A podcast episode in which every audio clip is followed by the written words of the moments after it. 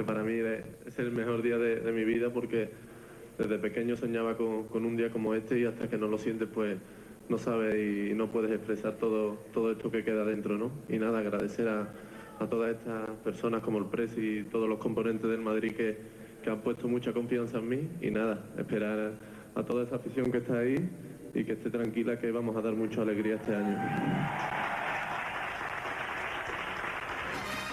Les libéraux, les libéraux.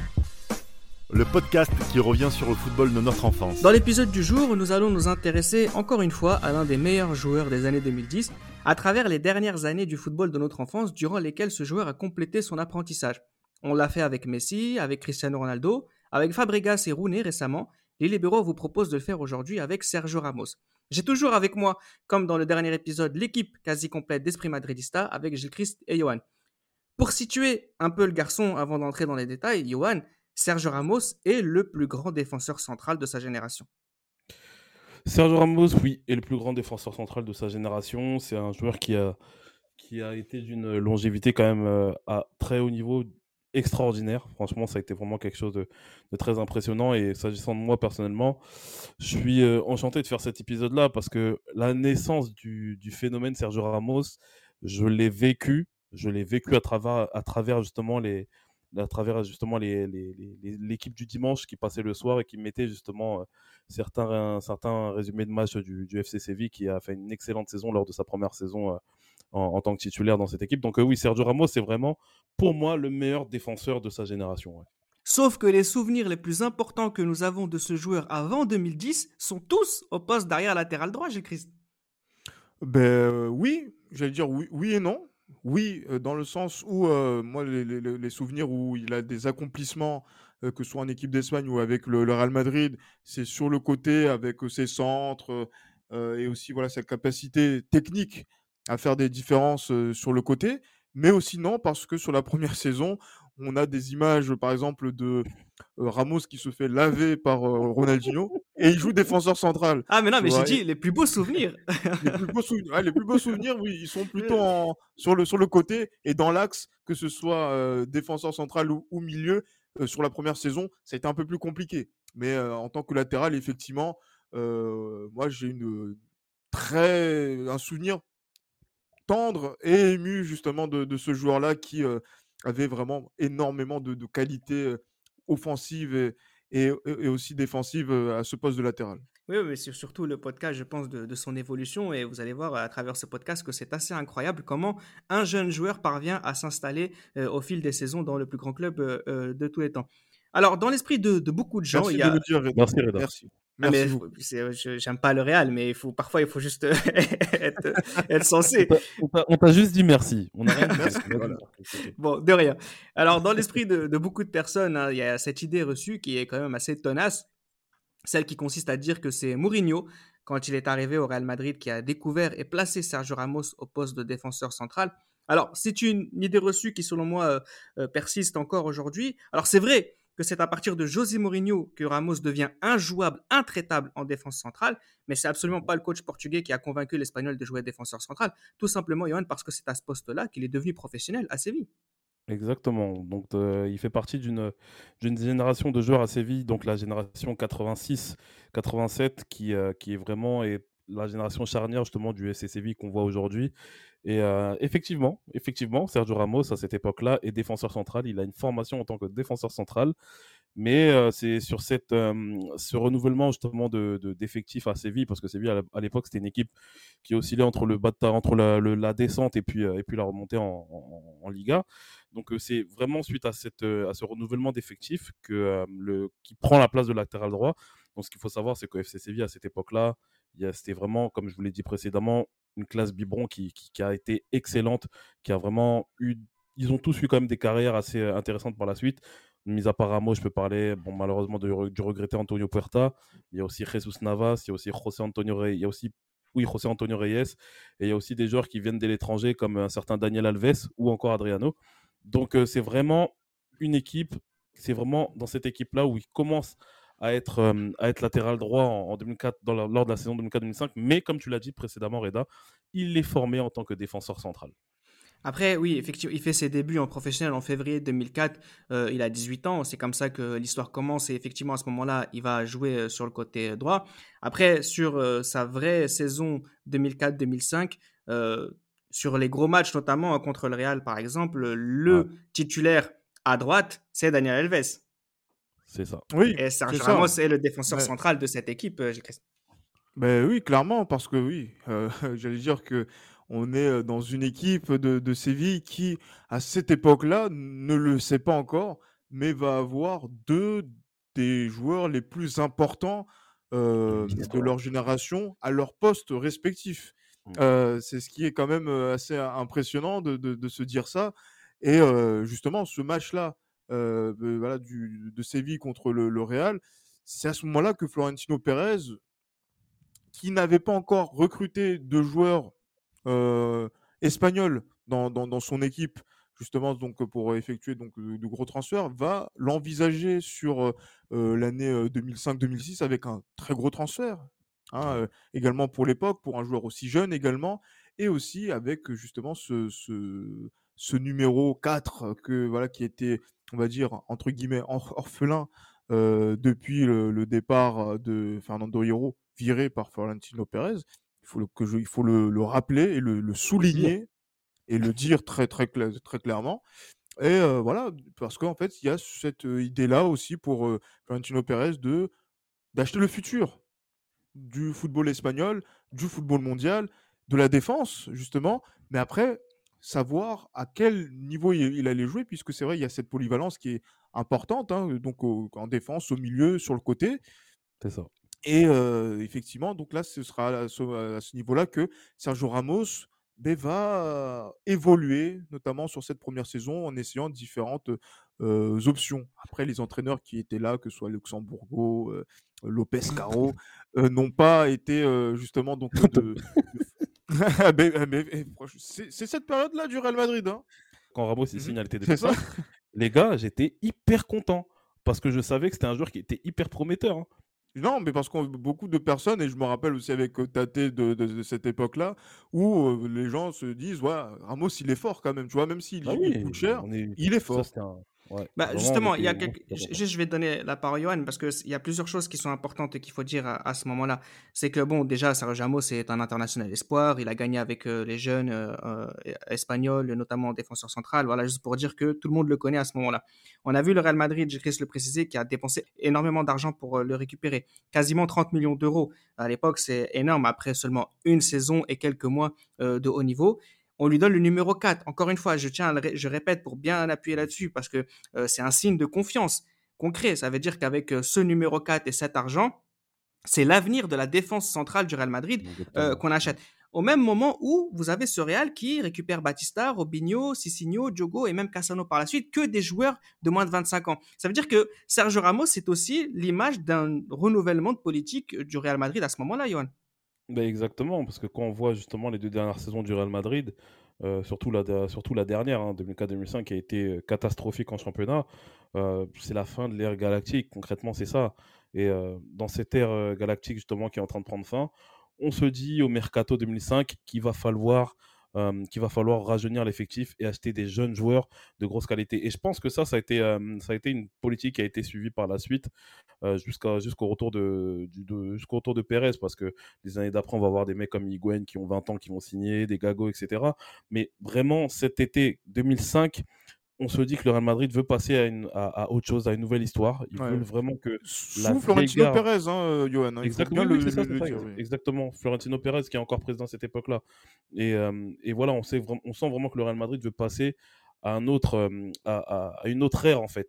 Que les anciens, comme Beckham, comme Zidane, puissent encadrer la nouvelle génération. Cette saison 2005-2006, malheureusement, ne va pas se passer comme prévu. Mais Sergio Ramos est l'une des rares satisfactions justement de cette saison. Ah ouais, c'est ce que tu penses, parce que j'allais lancer Gilles Christ en disant qu'effectivement, c'était peut-être un peu compliqué pour lui cette première saison. Alors, tu, euh, il, est il, est défenseur central titulaire la plupart du temps, notamment aux côtés euh, d'Ivan Elguera. Il dépanne de temps en temps au milieu. J'ai l'impression que l'adaptation, elle est un peu complexe, non? Ah, Elle n'est pas complexe en termes de, dire, de volume de, de, jeu, mais après, voilà quoi. Euh, Ronaldinho arrive, il lui passe dessus. Thierry Henry le règle, il faut le dire également. Lors du match de Ligue des Champions au Bernabeu, lui et d'autres joueurs. Hmm ah c'est un, petit, mais justement, mais on sent que c'est le petit à qui on demande d'aller chercher de l'eau chez l'épicier, encore à cette époque-là, et qu'il y a encore les anciens qui sont là. Petit, voilà, tu es là pour apprendre, tu regardes également, mais on lui donne aussi du, temps de jeu. Dans un Real Madrid où, je ne sais pas si tu t'en souviens, Johan, où on dit que voilà, Icar Casillas, franchement, s'il n'est pas là, le Real en prend voilà, X buts en fonction du, but qui, du nombre de buts qu'ils encaissent, parce que c'est compliqué. Bah, J'étais à l'internat, donc je peux pas m'en souvenir, Gilles. par, ah. par, exemple, tu vois. C'est pour ça que tu parles mal de, de Casillas, tu vois, alors que tu as tort. Sergio, Sergio Ramos est titulaire avec Ivan Alguera en défense centrale quand le Real Madrid perd 3-0 contre Lyon. Il est titulaire en défense centrale avec Jonathan Woodgate contre Arsenal. Euh, oui, c'est difficile. Non, c'est difficile quand même. mais, contre Lyon, ça compte pas. C'est un match où on, ressort de, Le championnat a commencé depuis à peu près une, une ou deux semaines bah en, Espagne.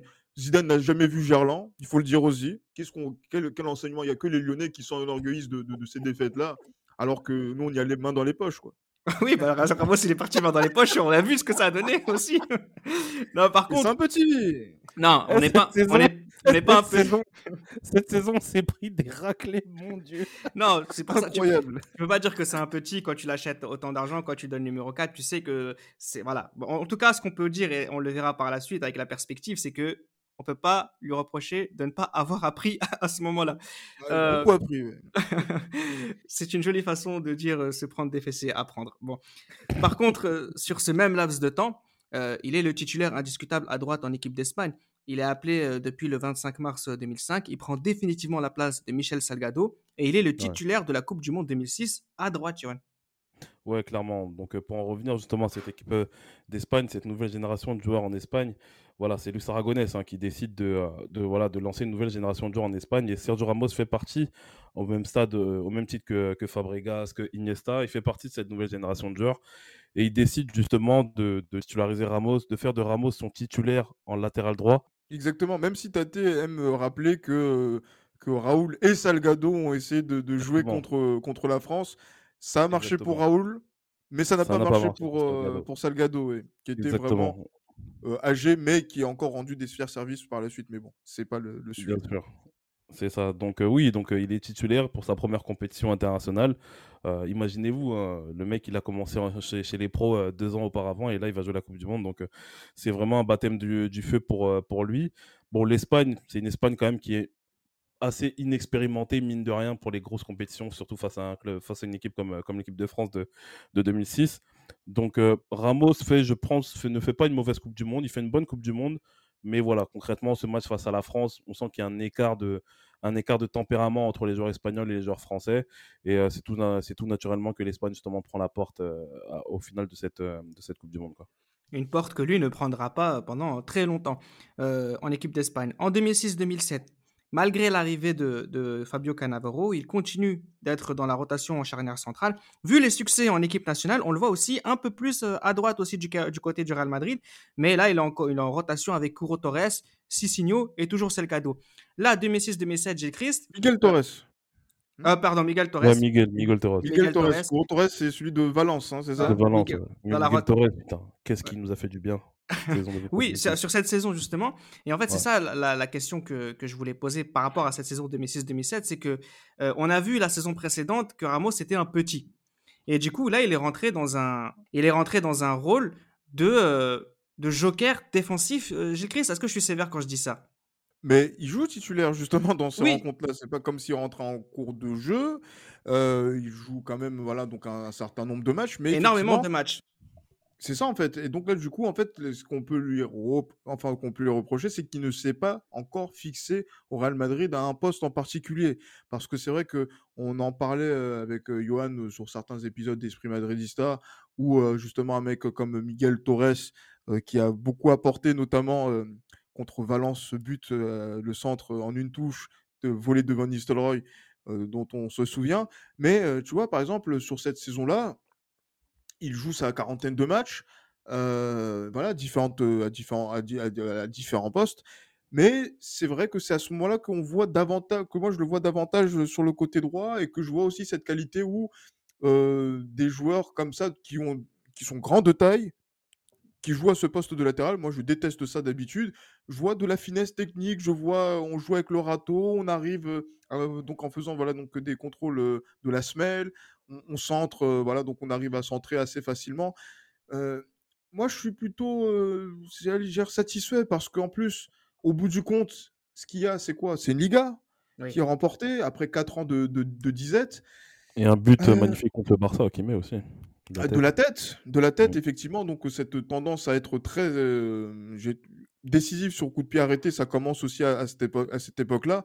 Même si euh, ce match-là qu'on devait gagner contre le Barça, eh ben, on, le, on, fait, on fait match nul à cause d'un phénomène dont je ne citerai pas le nom.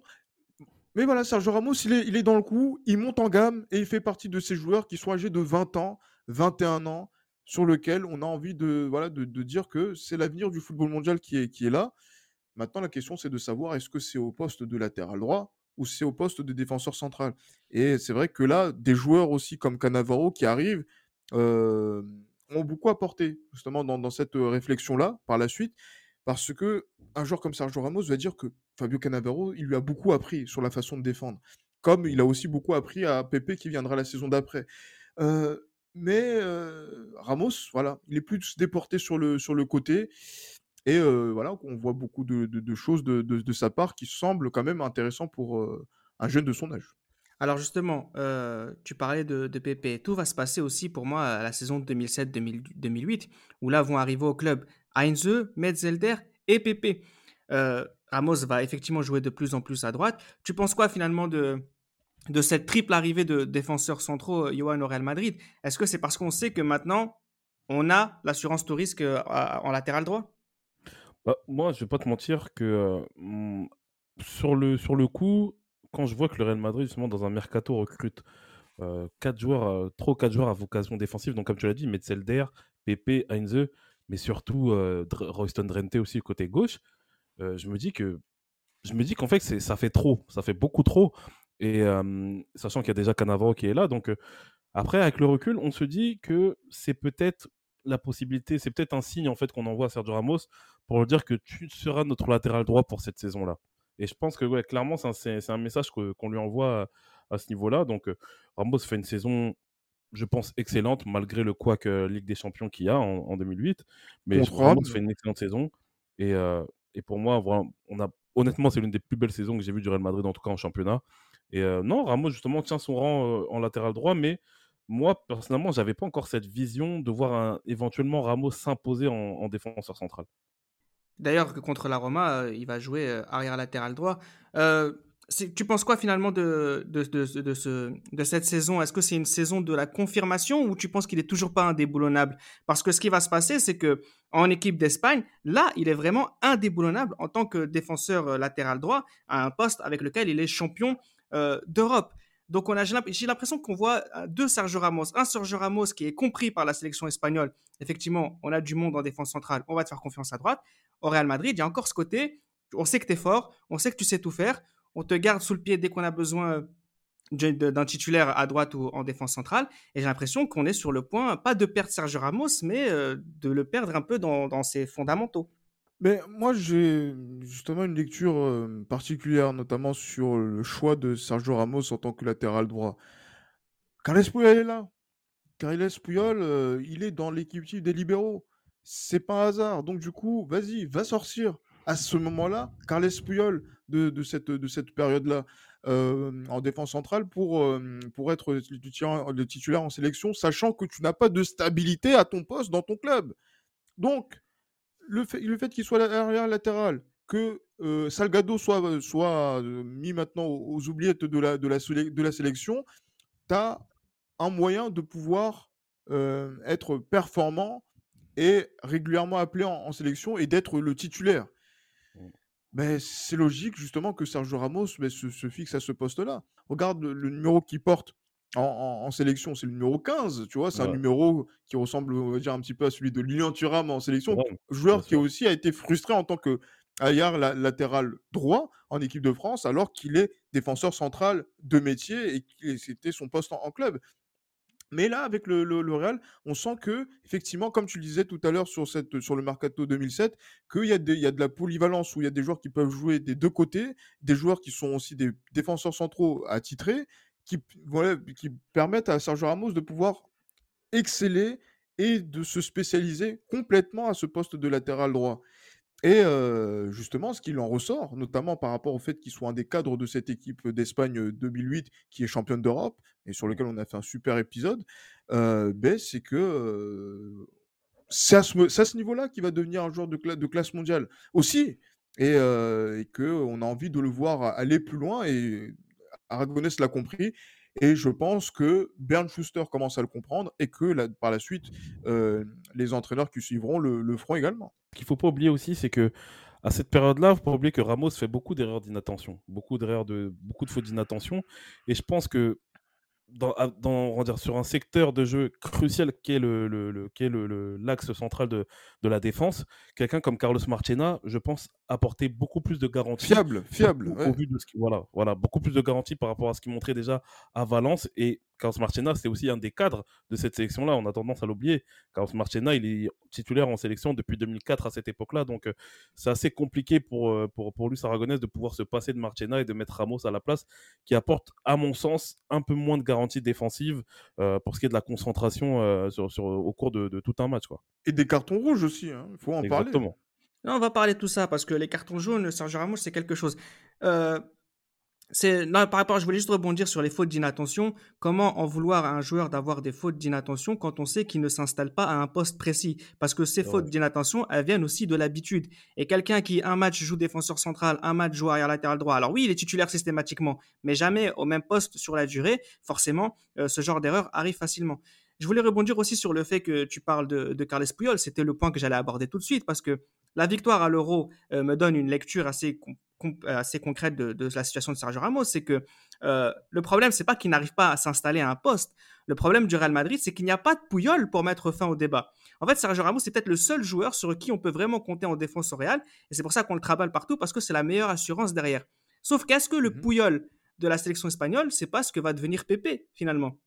Euh, ça, pourrait, aurait pu être ça, ça aurait pu être aussi Fabio Cannavaro, hein, effectivement, qui aurait pu aussi, euh, euh, voilà, donc asseoir ce débat-là, et qu'il a fait aussi en partie, hein, justement, puisqu'on voit Ramos davantage sur le côté droit, donc à partir de, de, l'été de 2006, plus que la, saison, que sur la première saison, et que c'est vrai que Pépé, en plus, le transfert, c'est un transfert à 30 millions d'euros. Je me rappelle qu'au lycée, avec Reda, disons que c'était un transfert qu'on avait plaisir à me, rappeler en me disant que c'était excessivement cher pour un défenseur central signant au Real Madrid et que ça se faisait peut-être au détriment d'un joueur comme Sergio Ramos qu'on pensait peut-être plus fort que lui et qui aurait pu faire valoir aussi ses chances à, ce poste-là.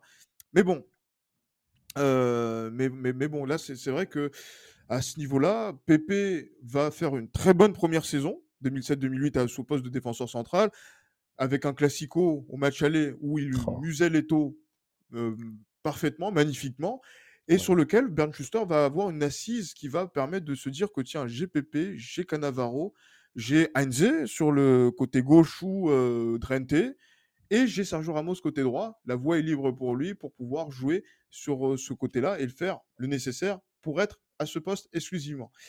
Et, voilà, et c'est vrai que à ce, moment-là, on commence un petit peu à oublier le Sergio Ramos latéral, enfin pas latéral droit, mais défenseur central, pour se concentrer sur Ramos latéral droit qui fait partie quand même des meilleurs joueurs des compétitions comme l'Euro 2008, entre autres.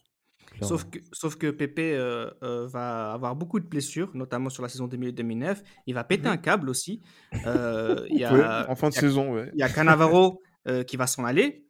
Arbeola qui arrive, euh, là pour le coup, le Sergio Ramos s'installe peut-être presque définitivement en défense centrale sur la saison 2009-2010. Tu es d'accord, Yohan, ou pas? Ouais, clairement, clairement. Je pense que Pellegrini euh, arrive à comprendre vite fait que Ramos doit jouer défenseur central, je pense. Et euh, bon, en dépit justement de, justement de, des, des, des, mauvaises prestations qu'on a fait en Ligue des Champions, enfin, je dis des mauvaises prestations, je dis plutôt de l'élimination justement qui, qui jusqu'à aujourd'hui me reste à travers de la gorge face à Lyon. Euh, le Real Madrid fait une grosse saison en championnat, mais il est plus, il tombé sur un Barça qui est, sur la continuité justement de, sa saison 2008-2009. Après, je trouve qu'il y a quand même de la variété, mine de rien. Je trouve, je trouve qu'il y a quand même de la variété en tant que défenseur central. Mais Ramos, je trouve que moi, pour les matchs que j'ai vus, j'ai souvent vu Ramos en défense centrale.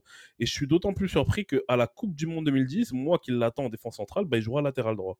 Mais parce que ça n'a pas bougé. Et, aussi, souviens-toi justement, parce que c'est vrai qu'on on va essayer de, on essaie de le cuiter en tant que Madrilène. Mais lors du, du Classico, le 6-2, euh, il joue à quel poste? Il joue latéral droit. Et justement, il, dépose Eric Abidal, justement, donc euh, sur une action, centre tête de. Ah oui, bien, bien sûr. Budiguen. Mmh. Mais par la suite, il fait un match qui est catastrophique à ce oh poste-là. où il marque en plus en deuxième mi-temps, mais euh, il sort très rapidement parce qu'il est complètement KO par Thierry ah Henry. Il est dépassé. Complètement. Les appels de balles de Thierry Henry lui font vraiment du sale. Franchement, c'est incroyable. Ah oui, oui. Et en plus, avec cette défense centrale qui n'arrive pas à contrôler Messi, qui justement donc sert les joueurs dans la profondeur. Ah oui, oui, non, non, là c'est là c'est trop. Là où euh, c'est vrai que là à ce moment-là, mais tu vois, là on parle de, de Pellegrini qui euh, voilà donc arrive avec un gros mercato effectivement avec Arbelois qui est, qui arrive. Ramos, c'est par la force des choses qu'il joue défenseur central, mais j'ai pas l'impression que c'est une conviction profonde de la part de Pellegrini. Bah, c'est ça qui m'intéresse en fait dans la discussion qu'on va avoir maintenant, c'est que euh, moi concrètement, euh, je vous me dis, moi je vous pose, c'est pour ça que c'est intéressant de vous avoir vous euh, des, des, Madrilènes, c'est que on a acheté Sergio Ramos défenseur central. Je pense que concrètement, on a acheté Sergio Ramos, le futur meilleur joueur du monde, en sachant qu'il était extrêmement talentueux. Tu l'expliques très bien, Chris, quand tu parles de sa palette technique. C'est vrai que Sergio Ramos, c'est un très bon joueur de football. Donc on sait qu'on on risque rien, entre guillemets, si on le met à tel ou tel poste. Mais concrètement, euh, on euh, il a plus 21 ans maintenant, euh, Johan. on arrive en 2008, 2009, 2009, 2010. Concrètement, c'est quoi le poste de Sergio Ramos? Non, c'est clair, c'est encore, c'est encore indéfini. C'est encore pas normal.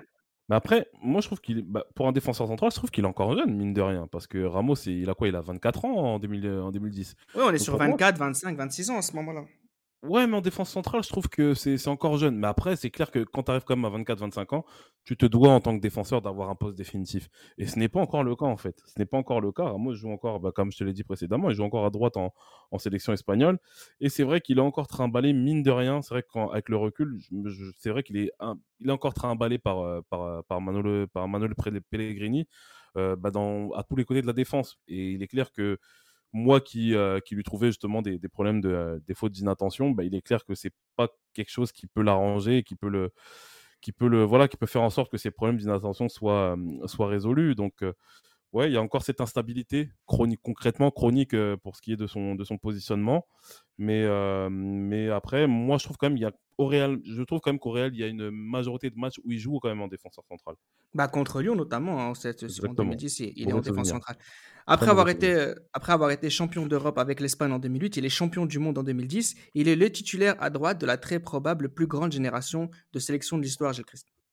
Ah oui, encore, encore une fois, moi j'ai tendresse particulière pour tous ces garçons qui ont été champions du monde 2010 et encore plus pour Sergio Ramos parce que sur la compétition, je pense que celui qui fait un grand mondial du début jusqu'à la fin, c'est lui. C'est lui. Voilà, on, aurait pu parler de Iniesta, bon ça c'est encore de Iniesta, de Villa, de, de Xavi aussi qui est aussi à un niveau incroyable sur toute la compétition, mais celui qui est le plus régulier sur cette compétition, c'est lui et très clairement. Il montre aucun signe de faiblesse durant la compétition.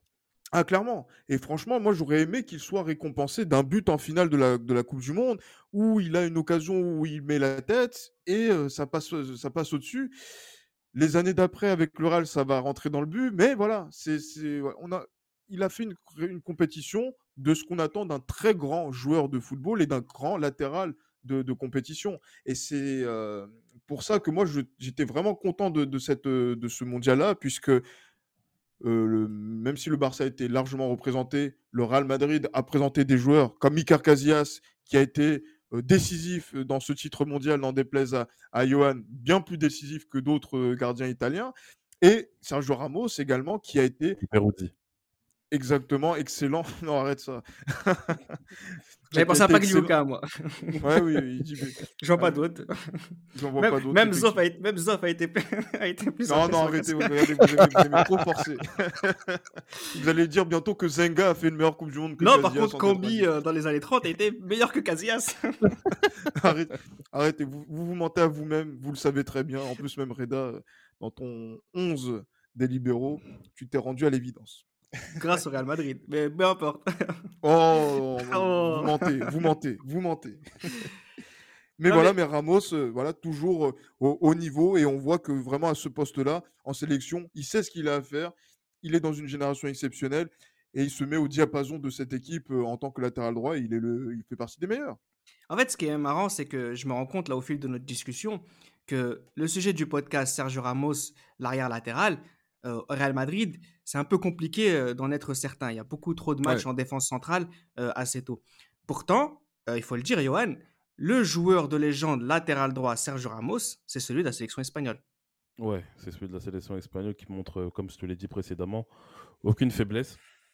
Aucune faiblesse. Et moi, honnêtement, là où. euh, parce que la sélection. Honnêtement, j'ai jamais vraiment eu d'attache avec la sélection espagnole. Mais le match, justement, qui m'a qui m'a fait comprendre que Ramos était un joueur extraordinaire, c'est le match, même si c'était pas forcément euh, difficile pour eux, c'est le match contre la France au Stade de France, où Ramos, sur le côté droit, justement, fait un match qui est incroyable, où il met, euh, je sais plus c'était qui l'ailier gauche, ben, je crois que c'était Ribéry, hein, il met Ribéry justement dans, dans sa poche. Et, C'est pas, pas, pas, pas Thierry Henry qui jouait sur le, sur le côté ce jour-là et qui était très très Ah mauvais. oui, et, Anel- et Anelka joue en pointe. Et Anelka joue en pointe, ouais, c'est Ah, ça. Mon Dieu. Oh, Catastrophique c'est match euh, de l'équipe de. France. Mais après, de l'autre côté, oui, c'est c'est mieux à regarder. ouais. Ouais. Mais après, voilà, Sergio Ramos, justement, à cette période-là, moi qui, bah voilà, moi qui suis un fan du Real Madrid, j'avais aussi un petit peu du mal avec ce, ce- poste de latéral droit. Mais à ce moment-là, en 2010, c'est là que je me dis, y a, on, est, on est obligé, de, on est obligé que de, kiffer ce joueur-là parce que, mine de rien, parce que nous, ce qu'on attendait justement d'un latéral droit, c'est non seulement un apport offensif, mais aussi qu'il apporte des garanties défensives. Et Ramos, justement, plus le temps passait et plus justement ces garanties défensives, il les avait. Et euh, pour moi, comme l'a dit Gilles Christ, c'est le meilleur joueur espagnol de la Coupe du Monde euh, 2010 avec, euh, avec Xavi. Mais euh, clairement, oui, Sergio Ramos est le meilleur latéral droit. Comment? Et Casillas. C'est possible. Donc Ramos, pour moi, est le meilleur latéral droit du monde, justement, euh, de cette année 2010. Et euh, si je ne me trompe pas, il est élu, euh, il, est- il fait partie de l'équipe type, justement, de l'équipe de l'équipe type UEFA de dans ce ballon d'or qui était une honte absolue. Il fait partie de l'équipe type en tant que latéral droit.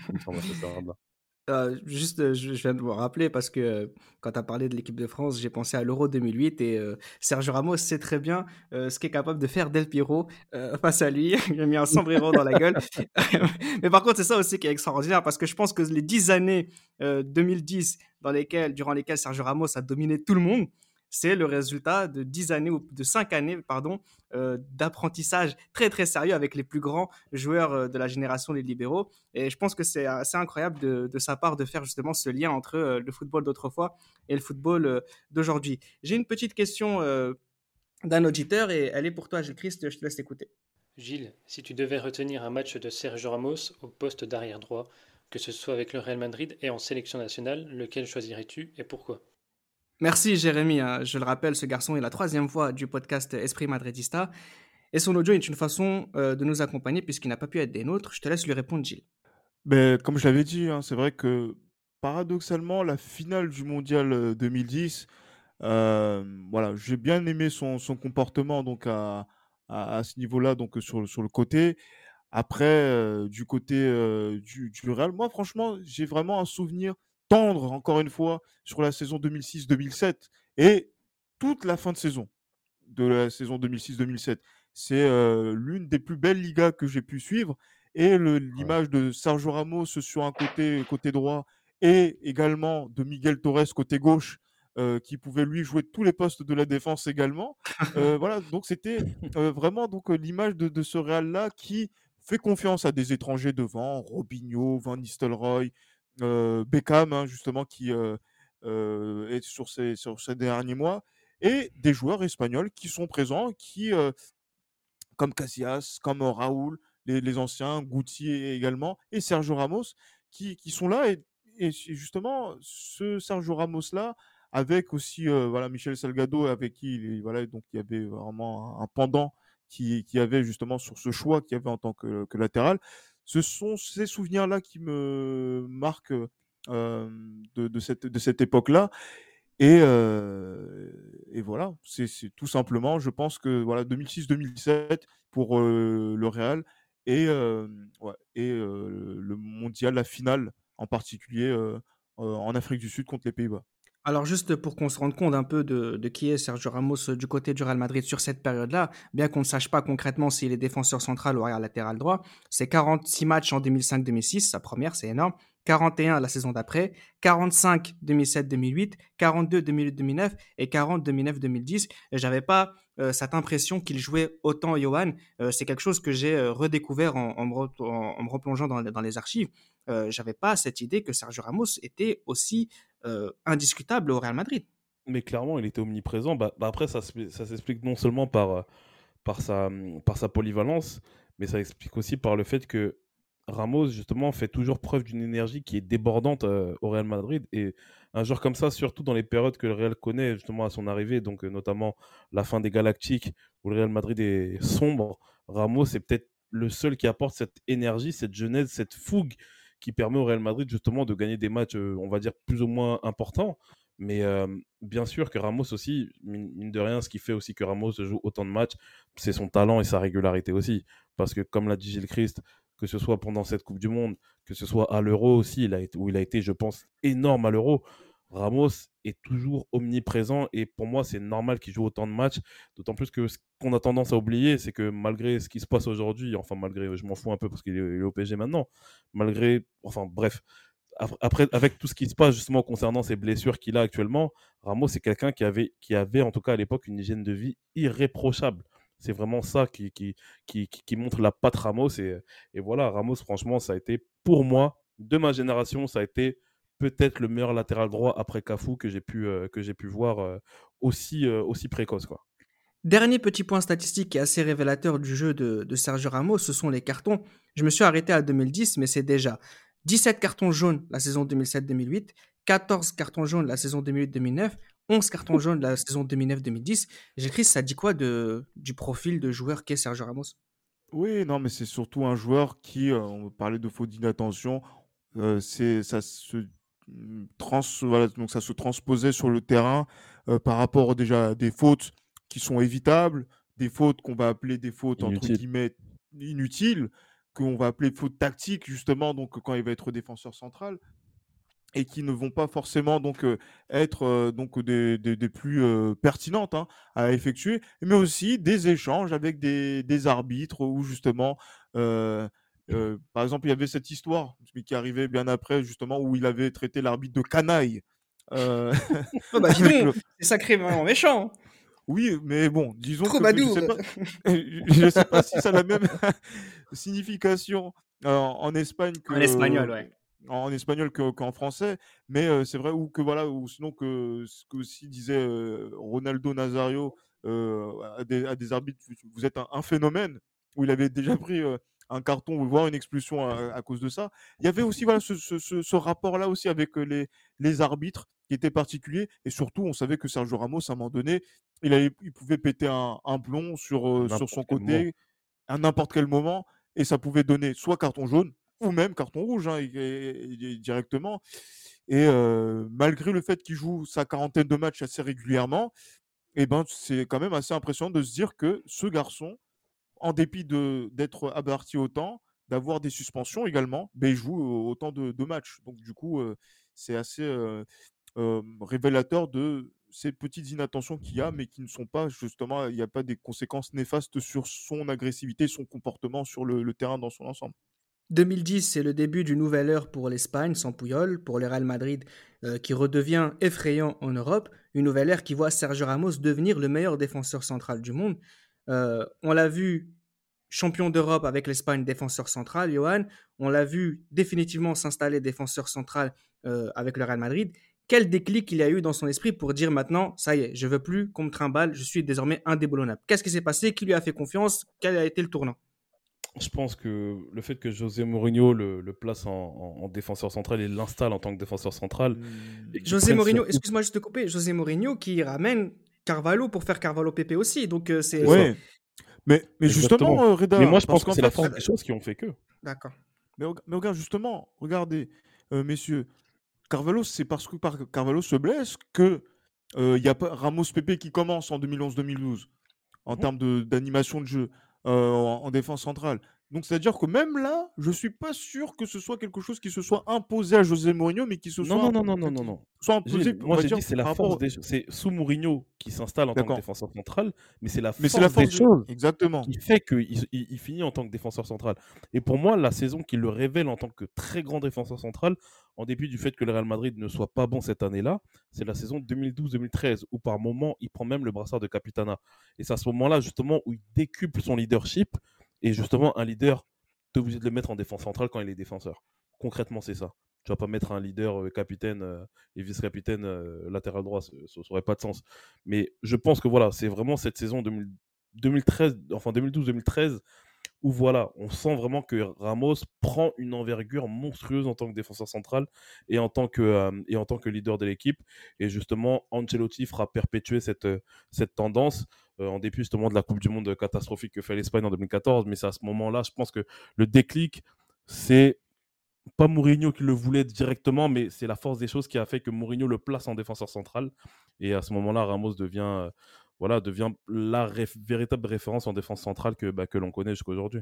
Sergio Ramos au Real Madrid, c'est depuis 2010 deux titres de champion d'Espagne, deux Coupes du Roi et surtout quatre Ligues des Champions. Gilles Christ, c'est tout bonnement démentiel.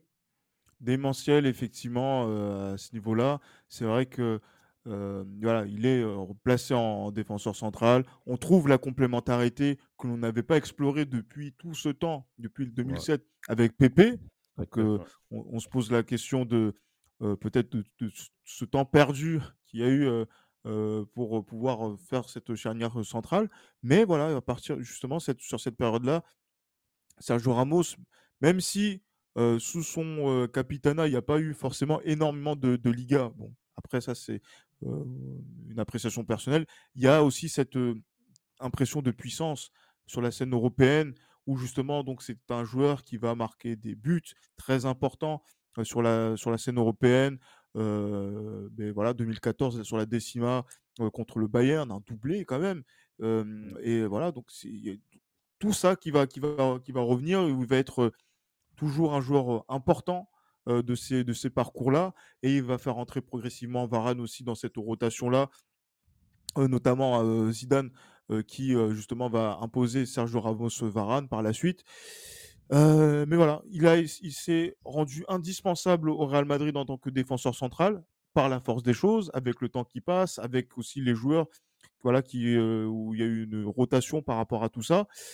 Et euh, justement, il a été aussi le leader de cette équipe d'Espagne. Mais paradoxalement, je veux le dire également, c'est que cette équipe d'Espagne, à partir du moment où Sergio Ramos en devient le leader, cette équipe d'Espagne décline. Bien sûr, c'est le désordre parce que aussi c'est son style de jeu qui continue, notamment avec ses idées. Oui, mais c'est vrai, c'est vrai, avec ses fautes d'inattention qui font Ouais, que voilà, euh, cette équipe-là, en termes de comportement défensif, Sergio Ramos, qui peut faire des exploits avec, Sergio, avec Cristiano Ronaldo, entre autres, euh, au Real, ben, il n'y arrive pas forcément avec l'équipe euh, d'Espagne, alors qu'ils ont quand même une génération de joueurs qui est quand même incroyable. Pays-Bas-Espagne, Gilles. Pays-Bas-Espagne. Pays-Bas-Espagne, euh, moi, l'Euro 2016, euh, je n'ai pas encore digéré justement ça également. Mondial 2018 également. Et, et- et justement, quand on voit ça, on se dit que, tiens, s'il était le leader dont on avait parlé, en- incontestable en défense centrale, euh, qui a fait, mis tout le monde d'accord dans les années 2010, il aurait dû le faire en sélection. Mais pourtant, c'est pas le cas. Il restera pour moi toujours le petit de Pouyol. C'est tout. Johan, j'ai une question de Jérémy pour toi et je pense que c'est la meilleure pour terminer le podcast. Je te laisse l'écouter. Johan, quel bilan fais-tu du passage de Sergio Ramos en tant qu'arrière droit au Real Madrid? En termes d'héritage laissé, tu retiendras Sergio Ramos arrière droit ou Sergio Ramos défenseur central?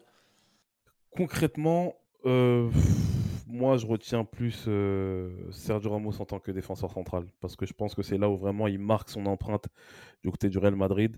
Des latéraux, des arrêts latéraux, on n'en a pas eu des légendaires. même si c'est vrai que Salgado a fait un travail énormissime depuis qu'il est arrivé du Celta Vigo. Mais concrètement, Sergio Ramos, on retient surtout la tête, euh, la tête à, l'Estadio d'Aluz. On retient surtout euh, le but qu'il met à San Siro en, 2016. On retient surtout les nombreux, les nombreux matchs où il fait la décision justement lors de cette saison de Liga 2016-2017 dans les dernières minutes. Donc euh, non, Sergio Ramos, on va dire le, Sergio Ramos qu'on retient dans l'histoire du Real Madrid et dans l'histoire du football, j'ai envie de vous dire aussi, c'est bien sûr celui au poste des défenseurs centrales. Sergio Ramos, c'est un grand buteur, on ne l'a pas dit hein, durant euh, ce podcast, il a marqué euh, énormément de buts. Ça aussi, c'est une tradition madrilène, un peu à la Fernando Hierro. Je n'avais pas prévu d'en parler, mais voilà, tu m'as fait penser à ça. Sergio Ramos, une des dernières légendes du football mondial, nous l'avons vu commencer, nous l'avons vu briller, nous l'avons vu terminer, ou presque, en défense centrale, latéral droit, tout simplement parce qu'il était exceptionnel, indispensable au Real Madrid et à l'équipe d'Espagne. Les libéraux ne pouvaient pas ne pas revenir sur sa carrière. C'était Les Libéraux, un podcast produit par Sport Content.